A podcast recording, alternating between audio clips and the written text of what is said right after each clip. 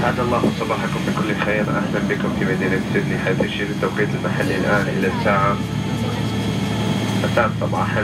لسلامتكم نرجو منكم بقاء جالسين في مقاعدكم وبقاء من المقاعد مربوطة بالحزام.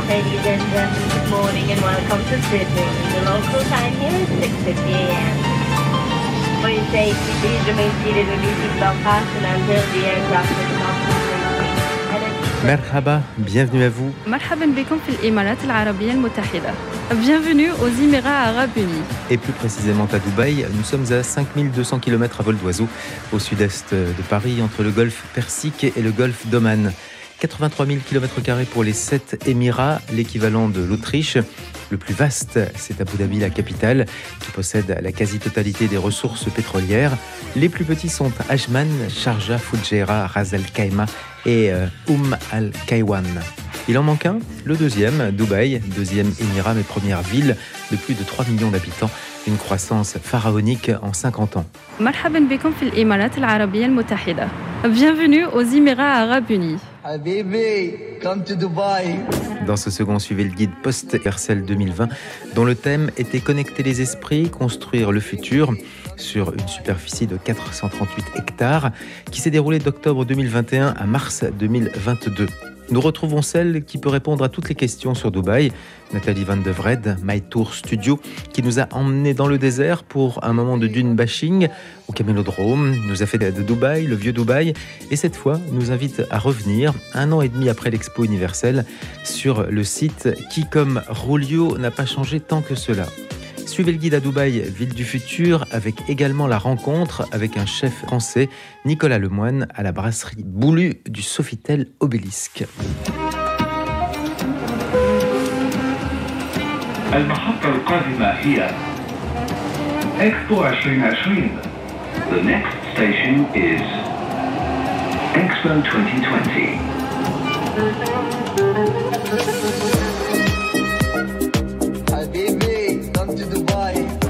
Nathalie, nous n'étions pas ensemble à l'Expo euh, universelle de Dubaï, mais euh, nous nous retrouvons sur le site de l'Expo universelle. Et c'est très étonnant pour moi de revenir euh, un an et demi après ma visite et peut-être la fin de cette Expo euh, 2020 à, à Dubaï. Cette Expo qui a attiré près de 25 millions de visiteurs. Dans des conditions qui n'étaient pas faciles au début, puisqu'on sortait de la Covid, et euh, des conditions de déplacement pour les étrangers, c'était pas toujours facile. Il y avait encore parfois des, des tests PCR, etc. On pouvait d'ailleurs euh, passer des tests PCR ici sur le site de l'expo. Après, ça s'est arrangé au, au fil des mois et euh, les trois derniers mois de l'expo, je pense qu'elle elle a dû vraiment turbiner. Ça a complètement explosé. On était sur, sur des, des fréquentations incroyables, presque de 1 million sur une journée, les derniers jours d'ailleurs, parce qu'ils avaient des concerts. Et, enfin, c'était, enfin, c'était, c'était l'effervescence, c'était la folie. Et c'est vrai que là, de revenir, c'est toujours c'est curieux, c'est un peu de nostalgie quand même, parce que c'est tellement spectaculaire cet endroit. Mais là, ça va, ça va s'éclairer. Regarde, le, le pavillon de, des UAI, il est éclairé Ouais, le d'ailleurs. pavillon des Émirats est là, est toujours là. C'est clair, ouais. Le pavillon d'Arabie Saoudite est toujours là aussi.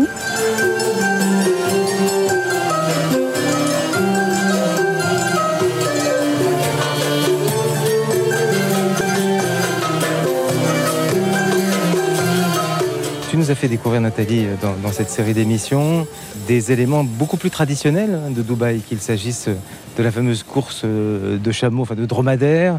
Euh, donc, cette course de dromadaires au camélodrome. Nous sommes allés également dans les quartiers plus anciens de la Corniche, dans un Dubaï beaucoup plus traditionnel. Mais il y a vraiment, et c'est ce qu'on découvre, Dubaï, euh, euh, ville ou émirat du futur.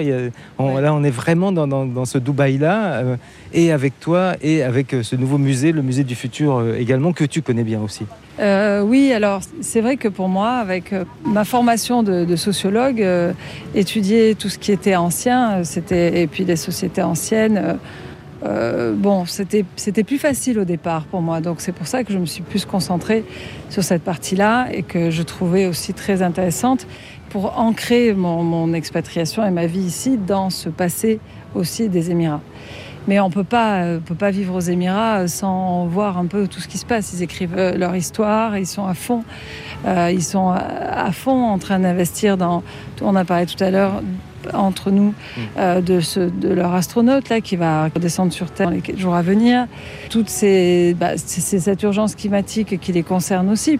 Aujourd'hui, ils ont 9 millions d'habitants. L'objectif, c'est d'ici 2050, 30 millions d'habitants. Ouais. Donc comment Bon, ils ont du terrain, cela dit, pour construire. voilà, ils ont du terrain, mais comment est-ce qu'on va les nourrir? Mm. Comment est-ce qu'on va euh, assurer l'électricité, la climatisation et, euh, et, et l'eau, quoi? Donc, Donc, euh, 30 millions d'habitants qui viendront. euh, alors, ce ne sont pas tous des, des enfants qu'on va concevoir à Dubaï hein, ah pour non, non, euh, atteindre l'objectif. Continuer, non, mais c'est Une continuer politique à- d'immigration. continuer à attirer un maximum de, de- Mm. de personnes.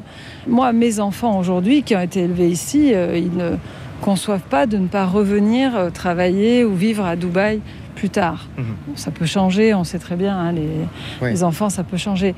Mais euh, en tout cas, ça reste une destination. Quand on est actif, c'est hyper sympa de vivre ici, puisque c'est une ville qui est hyper dynamique. Enfin, Il n'y on- a pas de chômage à Dubaï. Non, soit vous êtes un chômeur euh, avec beaucoup de moyens et ça c'est votre choix et donc vous restez ici. Sinon, non, effectivement, vous rentrez. Oui, sinon on rentre chez Ouais, soi. C'est pas Ouais. possible. Mm. C'est pas possible de, de maintenir un train de vie euh, correct avec des enfants et tout si vous n'avez pas de revenus. Ça c'est Mm. pas possible. Par exemple, ce, ce food court là. Keboulan, euh, que j'ai- j'aime tellement cet endroit. C'est de la, de la cuisine africaine, euh, donc euh, un peu fusion. euh, et voilà, la musique. Et ça, ça c'est. des pavillons africains autour, enfin des pavillons qui accueillaient les, les- les- les pays africains, Ouais. qui n'avaient pas forcément les moyens de bâtir leur propre pavillon. Oui, bah ça, ça c'était tout le projet de, de, de Dubaï et d'Abu Dhabi, puisque ça a été quand même un projet commun entre Dubaï et Abu Dhabi. C'est vraiment les Émirats qui ont construit les- le site de l'expo. Et oui, ils ont, ils ont construit tous ces pavillons qui aujourd'hui sont transformés en bureaux ou en lieu de travail, euh, comment dire, en, en coworking, espace de coworking. Voilà. Mais ça, ça, ça existe toujours. Et c'est hyper sympa. C'est pas, on n'a pas, trop- pas beaucoup d'endroits où on peut manger comme ça euh, aux Émirats. On a les chats aussi. Les chats aussi. Normalement, les chats. euh, et on aime les chats euh, aux Émirats. Ah bah oui, le chat c'est un animal enfin, qui, est, qui est propre pour eux, donc euh, Mm. Beaucoup plus intégré dans les familles que le chien. Le chien, le seul chien que les, les Bédouins acceptaient, c'était le salouki. Maintenant, ils acceptent des, des chiens, mais bon, beaucoup moins. Tu connaissais ces bancs là Tu sais ce que c'était ces bancs, ces bancs ou pas? Non, ça me. Ces bancs, en fait, ce sont des bancs, des, des- on appelle ça les bancs euh, calligraphiques. euh, J'avais pas remarqué à l'époque. ouais. Mm. Donc tu vois, il est, il est éclairé là, et donc lui, c'est, euh, ça veut dire hope. Espoir. Donc la calligraphie que tu vois ici, elle, c'est le mot euh, espoir, voilà. Et il y en a, y en a On peut plusieurs. s'asseoir, On euh, peut s'asseoir, voilà. Sur l'espoir. Des espaces, euh, oui. Mais dans le bon sens. Hein, a parce on dit, parfois on dit on s'assoit dessus. Non, là c'est vraiment non, non. premier degré. hein. De toute façon, ici, c'est toujours positif, hein, attention. Et donc alors ce côté effectivement Dubaï du futur. Au début, ils partent un peu, évidemment, ils partent euh, comme tout le monde le fait. On ne peut pas être conscient de toutes les, les retombées. Je vais voir s'ils peuvent nous emmener. Voyons, tiens, regardez.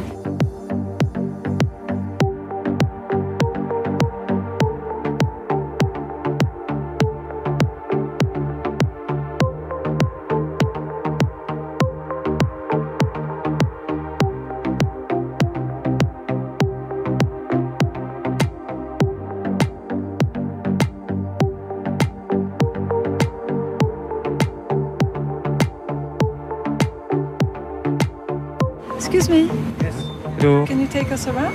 Yes, take no problem. Yeah? It's for free or it's... uh, It's no problem. Thank you so much. Waouh, génial. Alors, on va faire un petit tour. Comme ça, ouais, on va s'économiser un peu. Ah ouais. Donc voilà, donc après, au fur et à mesure, on se rend compte que dans un premier temps, le pays se construit. Évidemment, ils ont envie, comme, euh, bah, comme tous les pays émergents, d'avoir euh, tout ce qui est le plus luxueux, le- la, la démesure, la tour la plus haute, tout, évidemment. Ensuite, ils se rendent compte que s'ils veulent aussi être crédibles au, regard euh, du monde entier, il va falloir que euh, peut-être, à leur façon, ils changent le monde. Enfin, le pays a commencé à, à se rendre compte aussi que peut-être il avait un rôle à jouer à son échelle. Et euh, ils le prennent, ils prennent ça très à cœur. C'est-à-dire que c'est à la fois important pour leur image. Ils sont conscients que, eh bien, euh, aujourd'hui, il, faut du changement. Il nous faut des. Donc, on a beaucoup de bâtiments. Tu vois, ici, tout était euh, conçu un peu avec euh, du mouchard habillé moderne, des espaces qui sont abrités pour qu'on puisse marcher. C'est conçu aussi pour qu'il y ait des, des courants d'air. Là, on a la Corée qui a disparu. Ah oui, parce qu'il y a des trous quand même. Ouais, on a la, ben voilà, La France, il y a un trou alors. Oui, oui, là, regarde, on arrive vers la France, là. Ça, c'était notre, euh, notre terrain de jeu ici. Alors la La- Belgique alors. La Hongrie, Ah ici. et la Belgique elle est près de la France aussi. Alors ceux qui sont partis sont repartis Ça, dans leur pays la Belgique, regarde. avec la terrasse au-dessus pour aller boire les bières.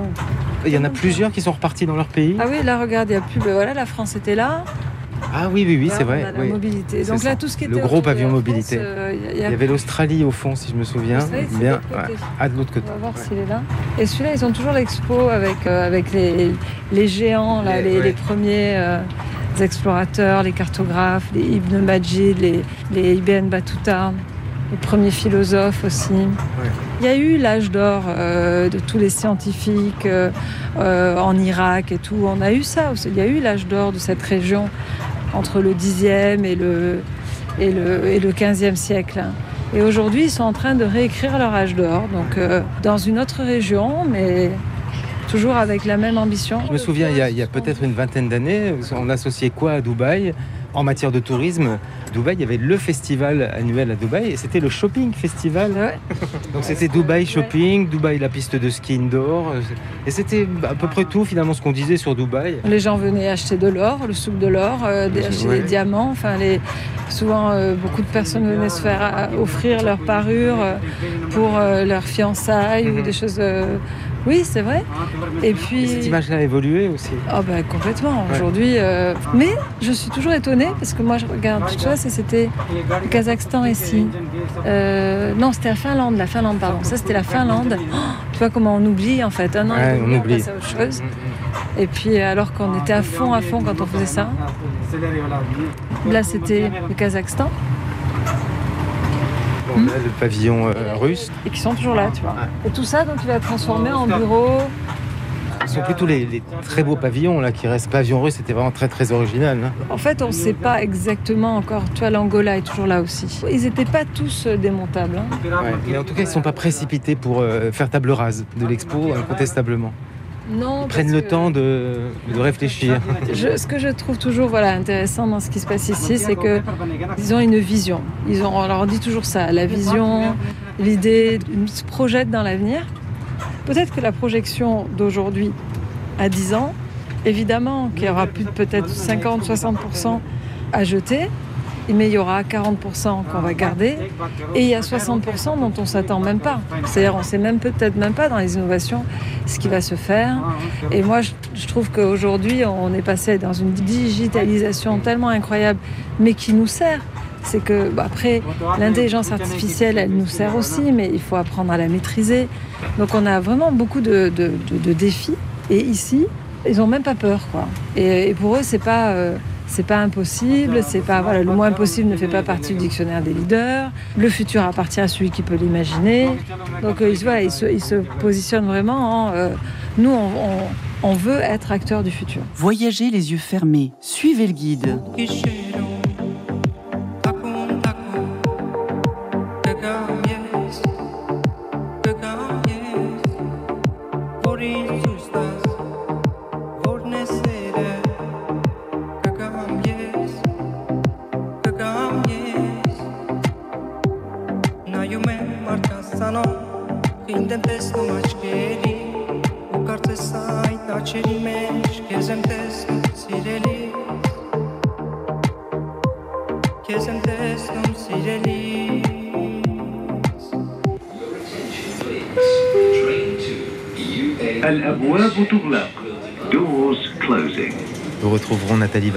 Sur le site d'Expo City Dubaï. Mais avant, c'est au Sofitel Obélisque, en forme d'un obélisque, au deuxième étage, que nous avons rendez-vous avec le chef de la brasserie Boulu, Nicolas Lemoine. L'obélisque, place de la Concorde, mesure 23 mètres. L'hôtel à Dubaï, 10 fois plus, 230 mètres.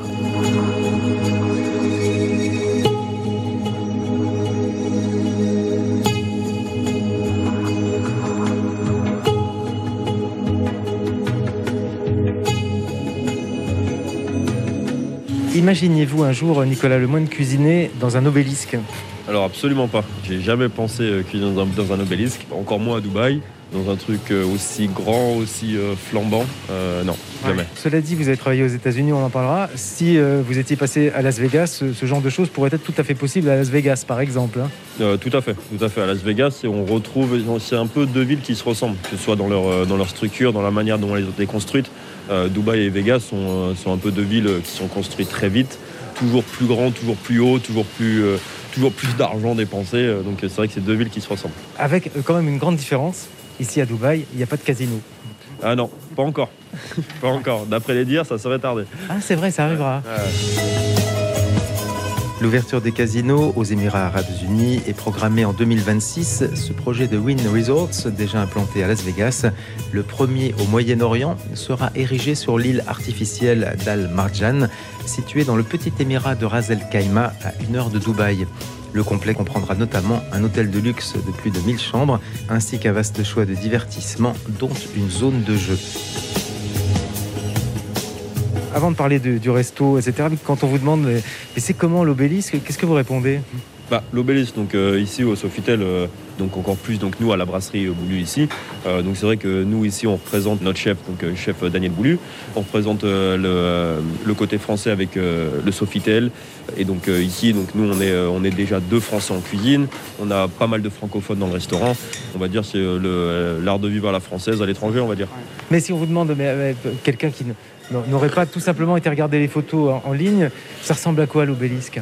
Bah, donc l'obélisque, comme son nom l'indique, donc c'est un bel, euh, un bel hôtel assez imposant. Donc avec, euh, avec une grosse, euh, comment on dit, Un obélisque un obélisque, un obélisque euh, de, très de 51 étages. de 51 étages, orienté donc côté euh, égyptien, dans l'entrée de l'hôtel avec un aigle imposant, avec une envergure de je ne sais pas combien de mètres. Et après, c'est ça qui est marrant, et c'est là où le contraste est, c'est que dans tout l'hôtel, on a ce, vraiment ce côté égyptien qui est présent et très fort, mais que dès qu'on rentre dans les, euh, dans les restaurants, tous les restaurants ont leur propre identité, et on sort de ce côté égyptien, et c'est là donc nous à la brasserie, donc on amène un peu ce côté, euh, ce ça. vrai côté brasserie, ce côté français. Mais juste pour parler de- du quartier, effectivement, c'est un quartier égyptien.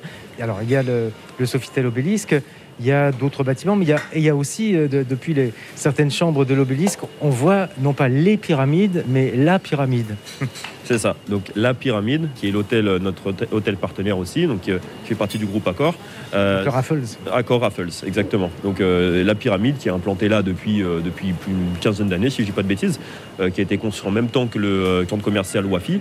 Les deux sont liés. Donc maintenant, c'est la finalité du- de, de la chose et du centre commercial où on a une pyramide et un obélisque qui seront liés ensemble par un centre commercial. C'est pas un quartier touristique, hein, sinon ce quartier, si d'aventure, mais je suis persuadé que ça n'arrive jamais avec la cuisine qui est servie ici, si d'aventure on tombait malade après un repas euh, dans l'un des restaurants de l'hôtel, ce serait moins grave parce qu'il y a des hôpitaux partout ici.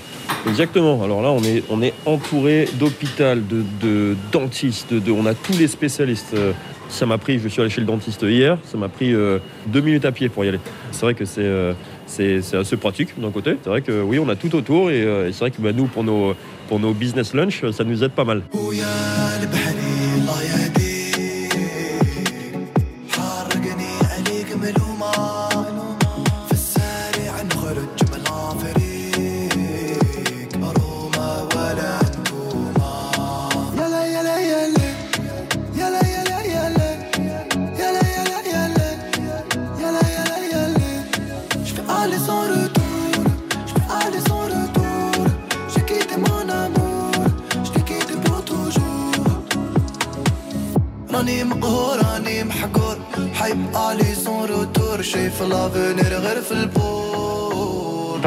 De, ce restaurant, euh, cette brasserie Boulu. On dira qui est Daniel Boulu.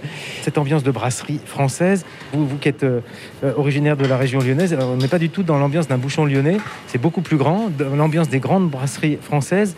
Mais quand même, ça me fait penser à une autre ville qui serait quand même passée par New York aussi. Donc c'est exactement ça. On n'est pas dans l'ambiance petit bouchon lyonnais. On est plus dans la grosse brasserie euh, parisienne, euh, brasserie de luxe. Et oui, plus, plus ça va et plus on emmène ce, côté new-yorkais américain que euh, on a notre chef Daniel Blue qui est implanté depuis plus d'une vingtaine d'années aux États-Unis.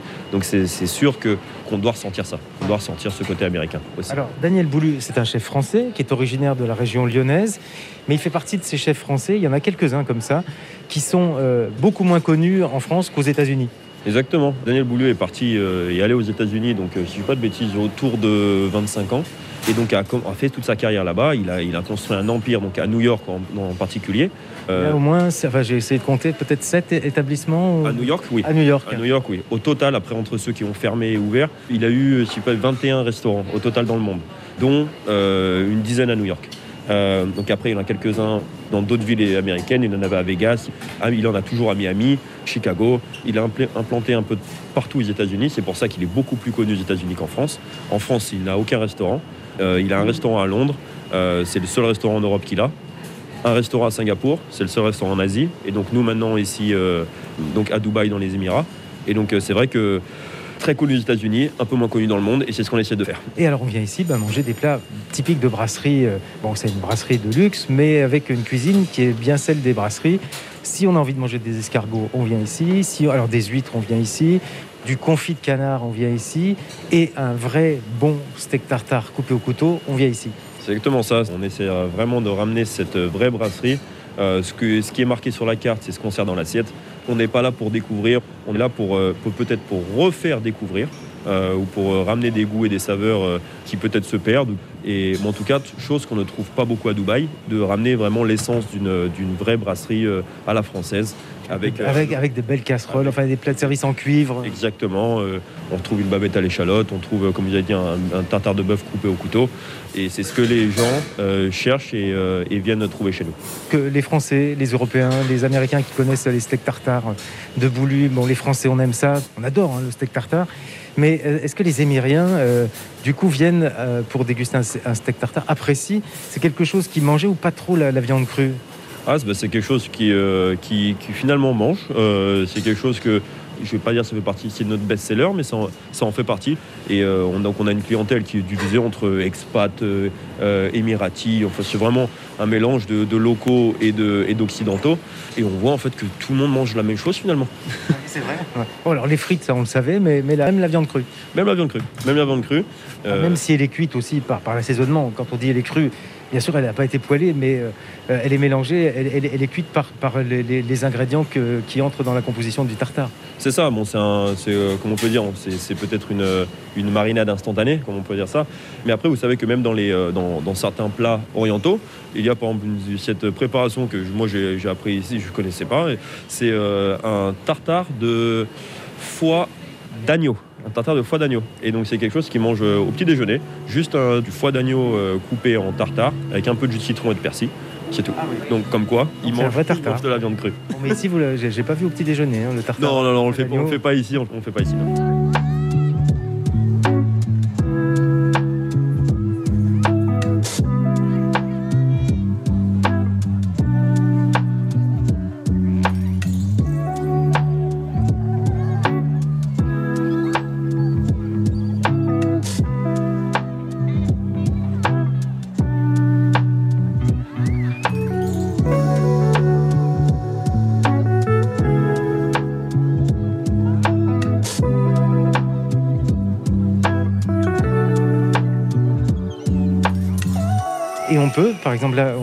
Se rencontre après le début du ramadan et vous euh, organisez, par exemple, dans la brasserie ici, le repas de rupture du jeûne euh, du ramadan hein, tous les soirs. Euh, aux États-Unis, on dirait le early bird parce que c'est le, le- le dîner le- un peu plus tôt. hein. Voilà, c'est ça. On pourrait dire ça, on pourrait dire que c'est le early bird. Donc après ici, oui, donc on fait le, repas de, donc de Donc l'iftar, hein. iftar, c'est ça, ça s'appelle donc l'iftar. keto. C'est l'iftar, mais tôt. c'est ça. donc c'est le, c'est dès que le soleil se couche, on a un menu, un menu pour pour accommoder donc tout ça et qui dure pendant quelques heures, euh, où on accueille tout le monde. On n'est pas obligé de faire le jeûne pour venir manger, pour venir profiter de, cette fête, parce que c'est une fête tous les jours finalement euh, pour les gens qui jeûnent et qui, font le ramadan. Alors il y a deux, je dis toujours, il y a deux catégories de chefs euh, dans le monde concernant les chefs français. Il y a ceux qui ont essentiellement travaillé au sein de l'Hexagone, et puis il y a ceux qui ont surtout travaillé hors de l'Hexagone, et c'est votre cas Nicolas. Sachant que, étant lyonnais, vous êtes passé par, alors c'est plus inattendu peut-être même, par la case Moselle et. Alors oui, euh, donc moi ayant donc euh, je suis né à Lyon, grandi à Lyon, donc j'ai fait mon toutes mes études, tout mon lycée hôtelier, donc je l'ai fait à Metz. Euh, Chez Raymond Mondon, au lycée hôtelier Raymond Mondon. Exactement, au lycée Raymond Mondon.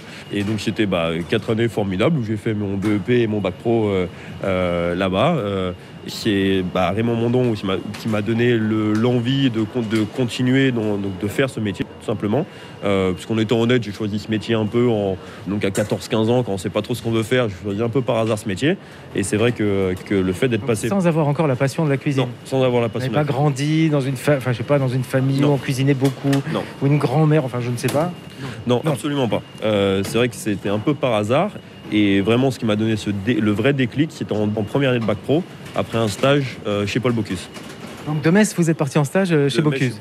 De, de Metz, je suis parti en stage deux mois chez Paul Bocuse, donc pendant ma première année de, de bac professionnel. Et c'est vrai qu'en retour de ce stage, Ah, C'était aussi près de chez vous. Enfin, vous aviez aussi ça, des liens toujours avec le, le Lyonnais. C'est ça. Et c'est vrai que en revenant de ce stage, c'est là où vraiment j'ai eu ce déclic de, euh, de me dire que euh, je veux faire ce métier. Vous gardez sinon de, quel, souvenir messin Des bons moments à Metz? Bah, que des bons moments. Je veux dire, euh, j'ai encore ma famille qui, est- est, j'ai mes amis qui y sont. Euh, moi, pour moi, dire, c'est toute ma, c'est une grosse partie de ma jeunesse. hein. vous savez, euh, qu'on a entre, entre 14, 15 ans et, jusqu'à mes 18 ans, donc c'est la, partie hein, la plus intéressante de votre vie. hein. donc c'est vrai que c'est que des bons souvenirs. Puis j'y retourne tous les ans, tous les ans, donc bah, pour pour voir ma famille, pour voir mes amis. Donc c'est mon point de chute en France. Toujours un plaisir de revenir à Metz.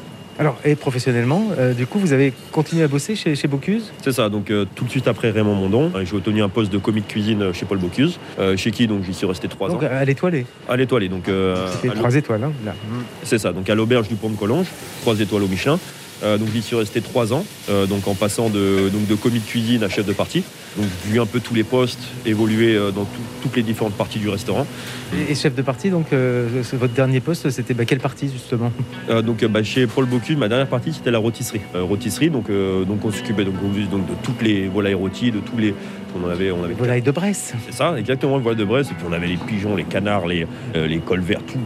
Vraiment haut de gamme. C'était la, Rolls des volailles. Ici, on voit des voitures, euh, des, Rolls, mais là, vous étiez vraiment dans la Rolls de la volaille. Ah bah là, euh, la, la volaille de Bresse, euh, je pense qu'on ne peut pas faire mieux en France. Il y a le nom, mais la qualité est là aussi. Autant certains produits, on n'a que le nom, ou des fois on n'a que la qualité. Là, c'est vrai que sur une volaille de Bresse, on a les deux. Euh, Et c'est vrai que c'était assez incroyable de, travailler tous les jours au quotidien avec des, produits de cette qualité dans une maison comme ça, en fait.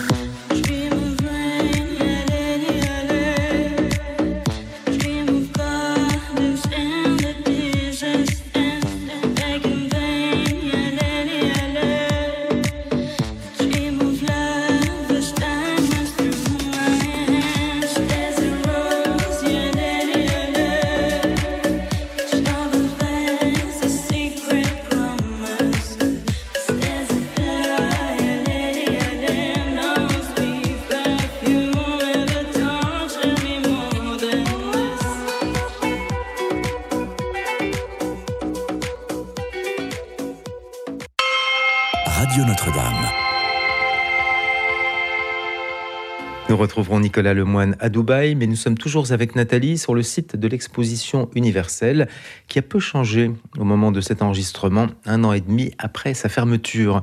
C'est aussi l'opportunité d'échanger sur Dubaï en général.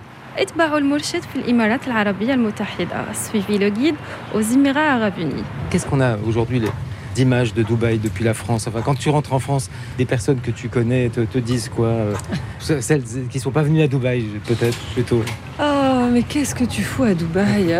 Ça, c'est toujours. ça, mais il n'y a rien à faire là-bas. Mais Avec du sable. il n'y a, que- il y a, que du- il y a que des malls. Et, Ah euh, puis il y a- il y, a- il y a tous les influenceurs. Ah voilà, c'est exactement ce que je voulais aborder, les influenceurs. Là, on passe à côté du pavillon des Émirats avec les, vois. les ailes. Ouais, qui sont fermés. Alors. C'est des panneaux solaires. hein, Ouais, tu sais, c'est grâce à ces panneaux qu'ils alimentent le pavillon. Pour... qui qui était l'un des gros gros pavillons. Ah oui, c'était chouette. Les c'était deux, bien. c'était dans les plus impressionnants. Il y avait bien sûr les Émirats et puis le pavillon d'Arabie Saoudite à côté. toujours donc, là. Regarde tous ces bancs. Tu vois, il y en a partout des bancs. hein. Tu as tout un tas de messages philosophiques euh, qui sont passés avec ces bancs. Regarde, lui, tu Mais- vois. et, et alors, ce que tu viens de dire, Dubaï euh, influenceur, tu, en connais beaucoup des influenceurs ou influenceuses euh, résidant à Dubaï? Non, j'en connais pas. Nabila Non, je. je jamais je croisé Nabila connais, euh, je, la, je connais sa, ses pages, je sais. Elle est toujours à Dubaï Euh, je pense que Ouais. oui. Pour moi, ils ont fait une belle promotion des Émirats, à leur façon. Ils ont attiré. Regarde-toi, le pavillon du Maroc est toujours là. Le pavillon du Maroc, il a été question, mais bon, je sais pas. J'avais entendu peut-être qu'il le transformerait en hôtel. Pour l'instant, il est toujours là en tout cas. L'Arabie Saoudite, toujours là. Il y a un projet sur ce pavillon d'Arabie Saoudite Un projet précis Pour moi, c'est le consulat qui va venir. Ah euh, oui, d'accord. L'Arabie Saoudite. Et la Palestine est toujours là, tu vois La Palestine est toujours là. Voilà, moi, je sais pas. C'est pas mon milieu, c'est pas mon domaine. Je sais qu'ils ont euh, beaucoup servi à, à véhiculer euh, une image. Ils, ont, ils ont apporté beaucoup de clients, euh, beaucoup de touristes pendant le Covid. Euh, maintenant, je, je suis pas toujours. Je suis pas toujours fan de ce qu'ils montrent parce que je trouve que pour moi c'est pas le Dubaï dans lequel je vis. Et quelquefois à chaque fois que j'arrive en France souvent c'est comme une campagne euh, une campagne euh, d'information D'information pour dire pour bah, dire, ma, ma réalité n'est pas, ce que, n'est pas ça. voilà c'est pas ça Ouais, donc le, le pavillon des États-Unis il a été euh, démonté par exemple alors que lui il avait été financé par euh, par les Émirats celui-là C'est ça, je me souviens, effectivement, ce ne sont pas les États-Unis qui ont financé le pavillon des États-Unis. On se dit pourtant les États-Unis ont les moyens quand même de lancer un pavillon. On pourrait, vois, ils n'ont pas trouvé, ils n'ont pas trouvé eux dans leur, leur évolution sociale et, et économique, ils n'ont pas trouvé que euh, cette exposition universelle les servirait. Et aujourd'hui, Ils tu ont sais- choisi de ne pas mettre l'argent là. mais l'exposition universelle en Angleterre et en France au départ, c'était la révolution industrielle. Il fallait montrer, il fallait faire rêver, il fallait faire venir une main-d'œuvre des campagnes, il fallait les attirer, les faire rêver, leur montrer les richesses, euh, il fallait qu'il y ait une admiration euh, du pouvoir, et puis surtout se lancer la- la- l'industrie. Et ensuite, euh, tout ce qui s'est développé avec. Ici, ça a tout à fait du sens d'avoir les expositions universelles dans cette région du monde, puisque c'est cette région du monde aujourd'hui qui émerge, qui a besoin de trouver sa, motiva- sa motivation, son inspiration. Donc après que ça désintéresse certains pays euh, ultra développés, ou, euh, ouais, je, je trouve pas que c'est- c'est- ça n'ait pas de sens, quoi. Can we go like this and back? uh, can we go this way? Because we haven't been this way. I just want to see that. you want to go here, I will drop you. And then you can drop us at the Rove, the Rove Hotel, yeah? Is Do it you have- possible? Yeah. Do you have fountain show? No. No. Ah, il n'y a pas de. And the Al Wasl Dome, is it? Uh, ah, okay. Can we see the, the women's pavilion? I'd like to see the women's pavilion. دبي دنت الدنيا وعشق ما له آخر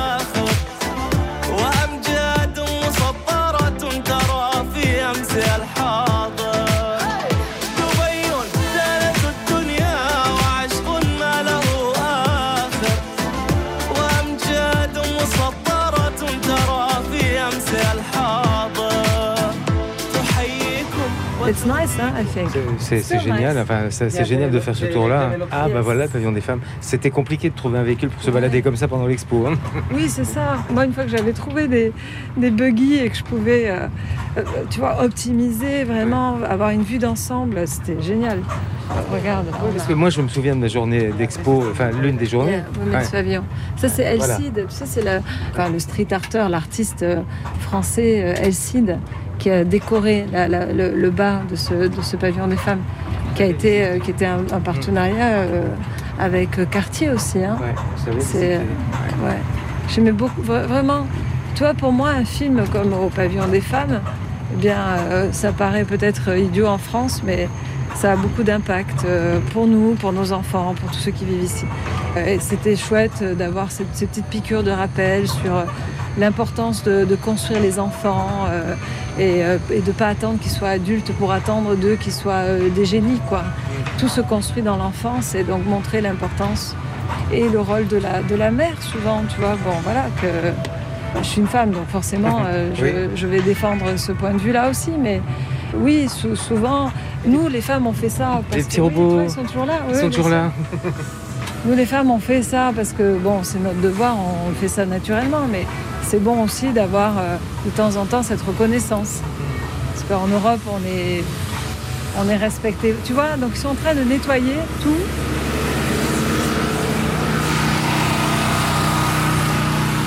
Pour la réouverture officielle le 15 septembre. Et, et ça, c'est des gaffes. Tu sais, c'est ces arbres de la tolérance, euh, les arbres qu'on a dans le désert qu'on avait vus te souviens, le dromadaire, il le mange comme ça, il en fait un parasol. Et euh, ils en ont planté plein des arbres de la tolérance euh, dans le site de l'expo aussi. Tu vois, ils, ils entretiennent bien tout ça. Et je pense qu'ils font aussi des travaux en perspective de, de la COP, bien sûr. Oui, bien sûr, ils préparent, ça c'est sûr. Pour la, la fin novembre. Ouais. La limite du climat, si tu veux, des températures, fait que de toute façon, tout commence en septembre. Et la vraie saison, elle va démarrer vers le 15 octobre. L'année, enfin, pour l'expo, ils avaient démarré le 1er octobre, mais au départ, ça devait démarrer vers la mi-octobre. Puis après, ils ont dit, bon, ben voilà, on va, on va le faire du 1er octobre au 31 euh, mars. Et donc, oui, au mois de septembre, tout a été mis en place parce que là, on sent, ça commence. Les températures commencent à baisser. Et donc là, ils se mettent à, à fond pour, euh, bah, pour atteindre leurs objectifs. Quoi. Tu vois, Rove Expo City, tu vois le nombre de chambres qu'ils ont avec euh, la piscine. Et puis, quelqu'un qui a une voiture, qui veut aller à Abu Dhabi, qui veut visiter Dubaï, qui veut aller dans d'autres Émirats, qui Le veut... métro n'est pas très loin. Le métro est juste là. Les chambres, je te disais, elles sont à 50 euros la nuit. Donc, euh, pourquoi pas? Pourquoi pas? Ouais. Pour vivre autre chose. vivre autre chose. Alors c'est plus, je dirais plus dormir, euh, plus avoir un, un hôtel euh, pour dormir et puis d'ici partir en étoile, explorer. Mais il y a tous les grands axes qui partent depuis l'expo. Thank you so much. Thank you.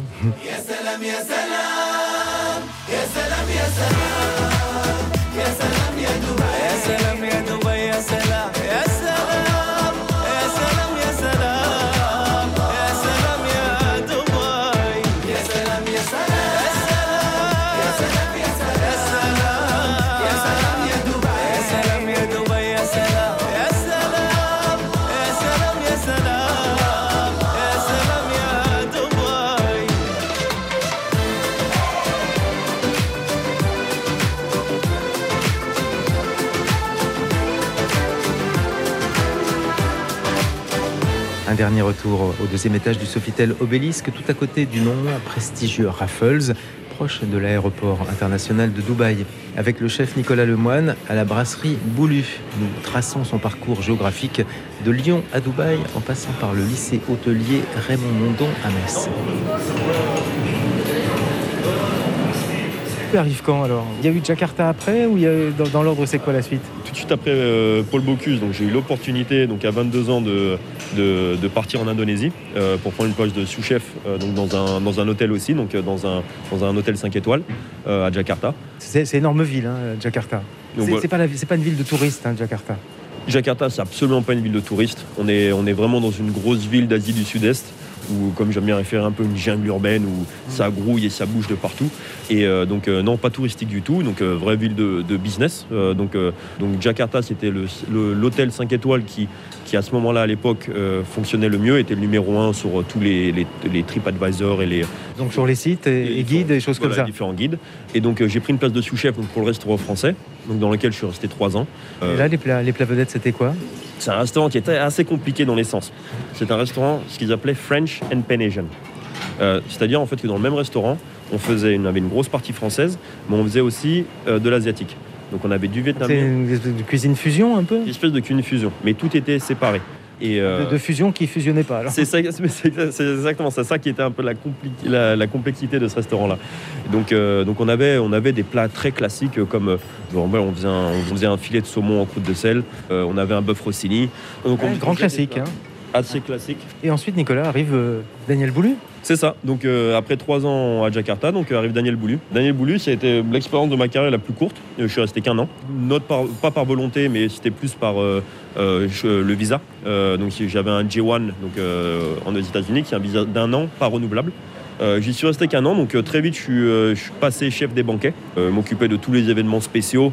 Euh, on pouvait aller d'un 7 menus, d'un- d'un 6-8 plats, 7 menus pour 10 personnes, à un 3 plats pour 200 personnes. C'est une bonne école. super bonne école. Mais moi qui n'avais jamais vraiment fait ce genre d'exercice, c'est vrai que même si ça m'intéressait pas au début, dans le sens où c'était quelque chose, le banquet pour moi qui n'était pas non plus euh, euh, une de mes grandes passions, euh, euh, là je me suis lancé ce défi-là d'accepter et, de, et, de- et c'est vrai que ça m'a- servi en expérience encore à l'heure d'aujourd'hui où quand on a ce menu d'iftar, euh, eh ben, c'est encore des, des- des acquis que j'ai de chez Daniel qui m'aident à- à fonctionner encore aujourd'hui.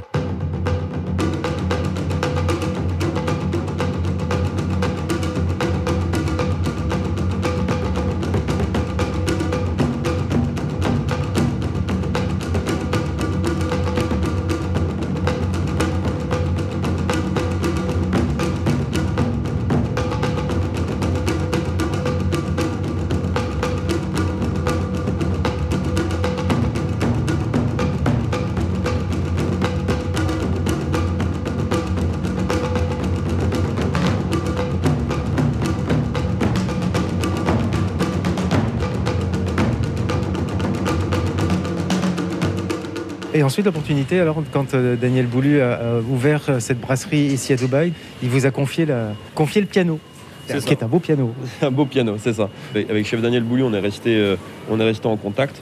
On est resté en contact euh, donc pendant quatre années. Donc moi j'étais, euh, j'étais avec, bah, avec un de ses amis proches, donc Jérôme Bocuse, le fils de Paul Bocuse. Donc je suis resté avec qui? Je suis resté pendant quatre ans. Donc euh, C'était où alors? À Orlando. Ah, à Orlando. Ah oui, c'est ça, à Orlando. Ouais. Mm. C'était, mais à Epcot À Epcot, c'est ça. Le fameux restaurant d'Epcot. C'est ça, le fameux restaurant d'Epcot, donc euh, avec deux restaurants, donc euh, une brasserie et un restaurant, euh, on veut dire fine dining, un restaurant gastronomique. Donc moi j'étais chef du restaurant gastronomique pour le pavillon français. Et donc c'est vrai que bah, quatre ans après ça, chef Daniel, quand il a voulu ouvrir la propriété à Dubaï, m'a contacté donc pour, pour prendre charge de son piano. Oui. Vous n'étiez jamais venu à Dubaï avant? Non, première fois à Dubaï. Découverte de Dubaï, découverte de, de l'obélisque. Ça fait beaucoup de découvertes, hein, Dubaï, l'obélisque, et, et puis euh, votre nouveau restaurant. C'est ça. Donc tout a découvert un coup, tout est arrivé très vite. Euh, ça s'est passé très vite. En, en un mois, je suis passé euh, d'accepter un travail, de ne pas savoir où j'allais et, et d'accepter un travail donc des- de la Floride à Dubaï.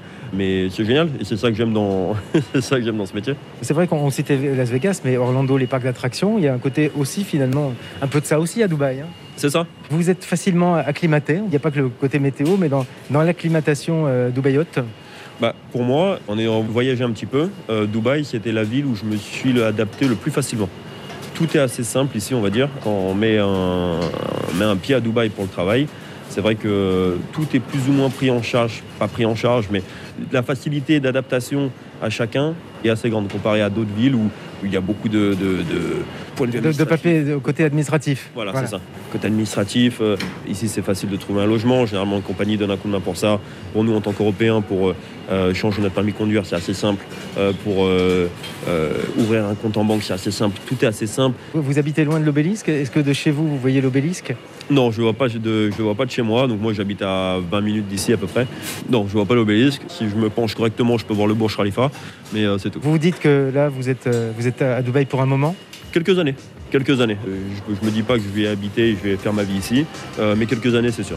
Eh ben, Il me reste à vous remercier, Nicolas Lemoine. Lemoine sur un réseau de radio chrétienne, ça, ça s'imposait bien sûr. hein. c'est ça. Merci à vous.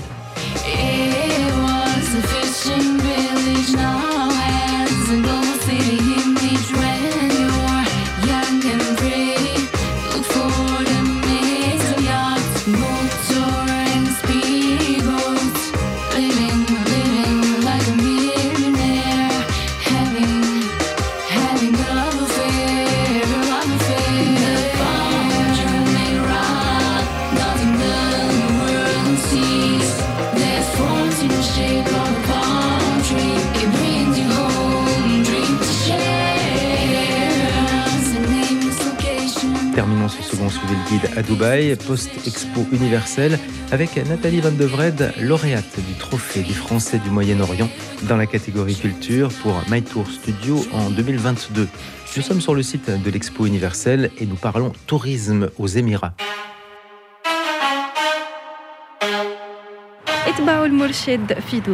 Suivez le guide à Dubaï.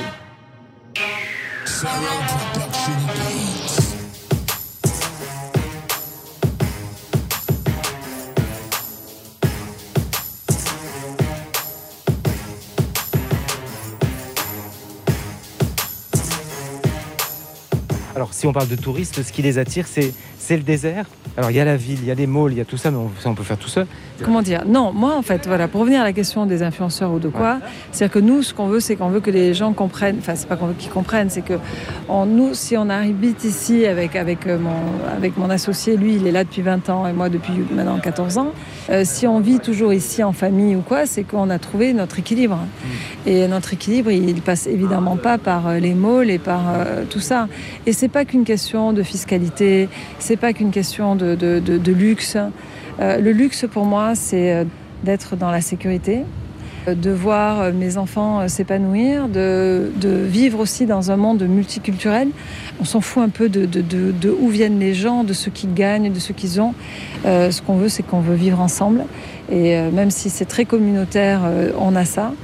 Nos clients, à nous, ce qu'ils aiment, c'est avoir, savoir comment on vit ici. C'est ça qui intéresse les gens, c'est d'avoir des, des expériences, savoir comment on vit ici. Quand on vit dans le désert, comment on vit dans le désert. Donc c'est pour ça que nos expériences désert plaisent, parce qu'on n'est pas dans la danseuse du ventre, on n'est pas dans le...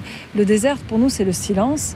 Oui, c'est comme, euh, comme quand on est en montagne, c'est l'immensité du lieu. C'est euh, Donc nous, on veut vous montrer ça à nos clients. On veut que quand ils sont dans le désert, ben, ils sont tout seuls. Euh, ils n'ont pas une caravane de 25 ou 100 4x4 autour d'eux. Ils sont tout seuls, ils sont assis en haut d'une dune, ils regardent le coucher du soleil. Et l'espace d'un quart d'heure, ils sont euh, dans une autre dimension du temps. Ça, c'est ça qu'on offre. Et puis après, on offre des expériences culturelles. C'est-à-dire, bon, tu sais ce que j'aime faire. Moi, j'aime bien, j'aime bien raconter les Émirats un peu comme étant, un, oui, un énorme business plan avec euh, des plantages, avec des réussites. Mais ils abandonnent jamais. Never give up. Continue. On- Ils ont toujours ce- cette vision et, souvent ils nous dépassent dans la vision qu'ils ont. Mais ils nous surprennent aussi. Et j'aime beaucoup regarder, je dis toujours, regarder Dubaï au travers des yeux de vos enfants. Parce que beaucoup de clients aujourd'hui viennent avec leurs enfants. Et euh, c'est les enfants qui disent on veut aller à Dubaï, parce que Dubaï fait rêver un gamin en France, mais pourquoi pas? Profitons des choses qui font rêver nos enfants pour trouver les, les, les, les voies qui vont être les voies de demain pour eux aussi. Est-ce qu'ils vont tous, ils vont, enfin non, c'est sûr, ils vont pas tous être médecins, euh, infirmières euh, ou avocats. Donc, quels sont les métiers du futur? Et certainement que l'environnement, c'est une grande partie des métiers du futur. Donc venir ici, leur montrer l'architecture qui se fait, euh, donc une architecture qui est lead, c'est-à-dire euh, qui est leadership and environmental and energetical design, c'est-à-dire c'est une, architecture qui est comme le, pavillon d'Arabie Saoudite ou des Émirats, qui est lead platine. Donc c'est le top de l'architecture euh, durable. Parce que euh, des panneaux solaires, l'eau est recyclée, enfin, même tout ce qui a été utilisé a été recyclé derrière. C'est pas juste du dumping, du. Voilà, c'est. c'est, bâtiment autonome. il essaye d'être assez autonome. D'ailleurs, le site hein, est pratiquement entièrement euh, alimenté par, des, par la ferme solaire de Dubaï. Euh, ça, c'était important aussi pour que ça aille dans cet objectif de, de vraiment de, de- de- de durabilité. Quoi,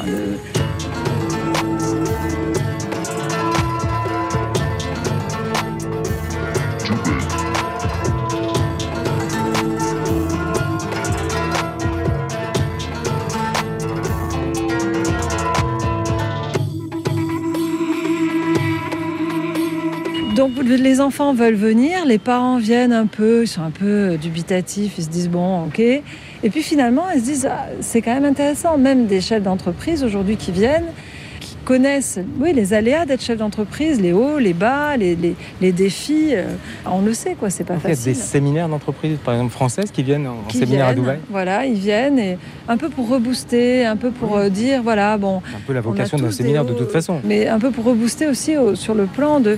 Ça, ça paraît peut-être complètement euh, fou ce qu'ils font ici, mais euh, peut-être que nous aussi, il faut qu'on se réinvente, il faut parce que on a un peu ça nous aussi, il faut qu'on se réinvente quand même un petit peu. Donc c'est motivant. C'est motivant. Je suis arrivée à 36 ans, je, je vais avoir euh, 50 ans. Bah, oui, c'est des années de ma vie euh, qui ça m'a redonné un espèce de boost où je ne me suis pas assise dans ma chaise en me disant ben voilà, euh, j'ai mon petit boulot, je suis tranquille. Euh, non, ça m'a redonné, ça m'a donné ça. Donc forcément, moi j'ai grandi aussi avec eux. Dans ma vie d'adulte, j'ai grandi avec eux et aujourd'hui, oui, je suis fan. Je suis fan forcément. Et dans, dans un environnement qui n'est pas du tout figé, puisque on ne sait pas ce que sera Dubaï. Enfin, il y a des projets, bien sûr, des plans euh, sur plusieurs décennies, mais, mais finalement, Oui, tu vu. accompagnes ça, tu, tu vis cette évolution et, et tu transmets cette évolution euh, Mais- aux personnes mais que tu mais pas, voilà, mais pas que Dubaï d'ailleurs, parce qu'on a tous les Émirats du Nord, on a Abu Dhabi aussi, qui est vraiment. Et ils sont toujours en perpétuelle remise en question. Et voilà. Certains restent plus traditionnels, je sais pas, Sharjah par Oui, exemple. ça reste plus. Mais ils sont quand même en- dans une recherche d'identité culturelle qui fait que ça a beaucoup d'intérêt parce que c'est c'est ancré dans quelque chose de, de- de concret et, et qui, a, qui a du sens, des valeurs et, et qui nous permettent aussi de, de nous identifier à ça. Et tu vas dans les, dans les, ils sont sept, hein, les Émirats. Oui. Et c'est- donc toi, par exemple, tu, tu fais découvrir les sept Émirats. Enfin, Ah il y a, oui. il y a un- par- dans chaque Émirat a un intérêt. Ah oui, moi je trouve qu'ils sont tous complémentaires. Tous complémentaires. On peut faire et- euh, en une semaine, hop, un par jour, une Ah semaine, oui. sept Émirats, par exemple. Bien sûr. Ah, 7 jours, c'est sept de challenge. Bien sûr. Facile. 7 jours, 7 Émirats, facile. Ouais.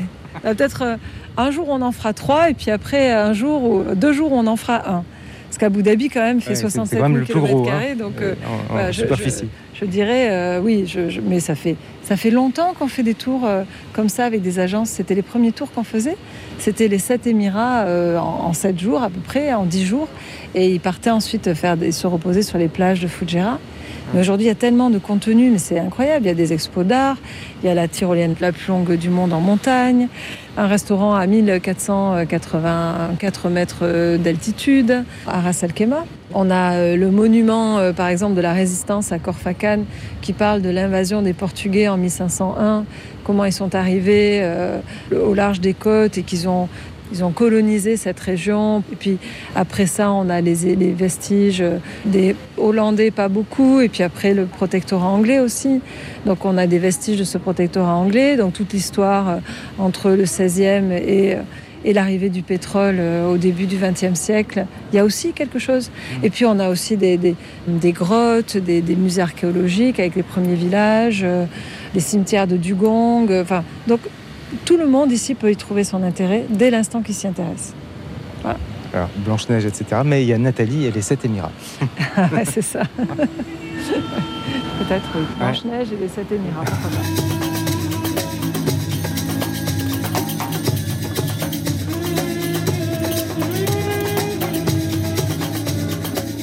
C'est la fin de ce second Suivez le guide à Dubaï et du séjour aux Émirats Arabes Unis après l'Expo universelle.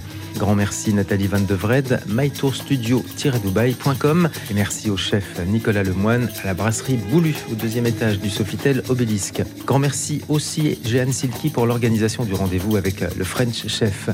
Et merci enfin à celle qui rythma de sa voix ces deux Suivez le guide à Dubaï. Votre prénom c'est Fela. C'est là, oui. Fela. Et vous êtes originaire de Algérie. un guide conseillé, Le Petit Futé Dubaï. Réalisation, Roman Feocchio.